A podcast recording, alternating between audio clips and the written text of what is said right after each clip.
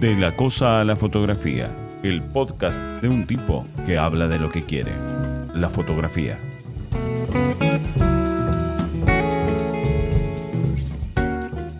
Lo que se dice y lo que se hace. Me han contado historias maravillosas al respecto de todo lo que ha rodeado a miles de fotografías. Sé de escenas familiares, riesgosas, eróticas, misteriosas, irrepetibles, como todo, siempre. Escuché explicaciones acerca de la voluntad de fotografiar algo que no se pudo. Alguna vez hasta se me hizo responsable del fracaso o del éxito.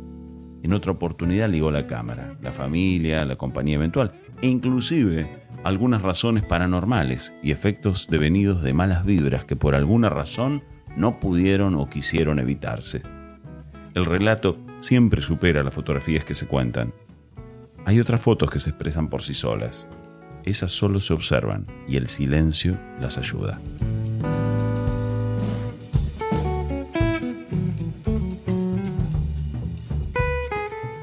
Va la historia.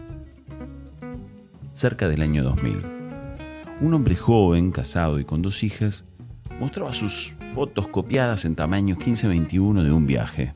Disney, Orlando, playas, hoteles y palmeras. Autos muy caros, ostentosos, abundaban a la vez que sus apreciaciones acerca de cuánto costaban las cosas que consumían y la diferencia con el valor que tenían en Argentina eran el centro de su relato. En algún momento parecía que todo el discurso visual y de palabras tenía que ver solo con eso. Estas fotos no correspondían a ningún práctico específico ni a temas de la cursada. Solo era la reincorporación de un estudiante que había faltado dos clases por sus vacaciones en familia. Las fotos que se mostraron después de esas las trajo una mujer mayor en un sobre de plástico dentro del sobre que le habían dado en el laboratorio. Las extrajo de la cartera con mucho cuidado, como si se tratara de un tesoro secreto. En el nombre del laboratorio había unas que claramente coincidían con lo pedido para esa semana, pero eligió comenzar por otras dos, en las que se veía al frente de la planta baja de un edificio de departamentos de la zona del centro de la ciudad.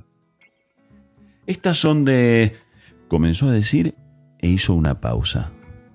Respiró profundo y cuando largó el aire se puso a llorar. Pidió disculpas y se fue. Nadie la pudo convencer para que se quede. Bajó la escalera llorando y nunca nos quiso contar nada más al respecto.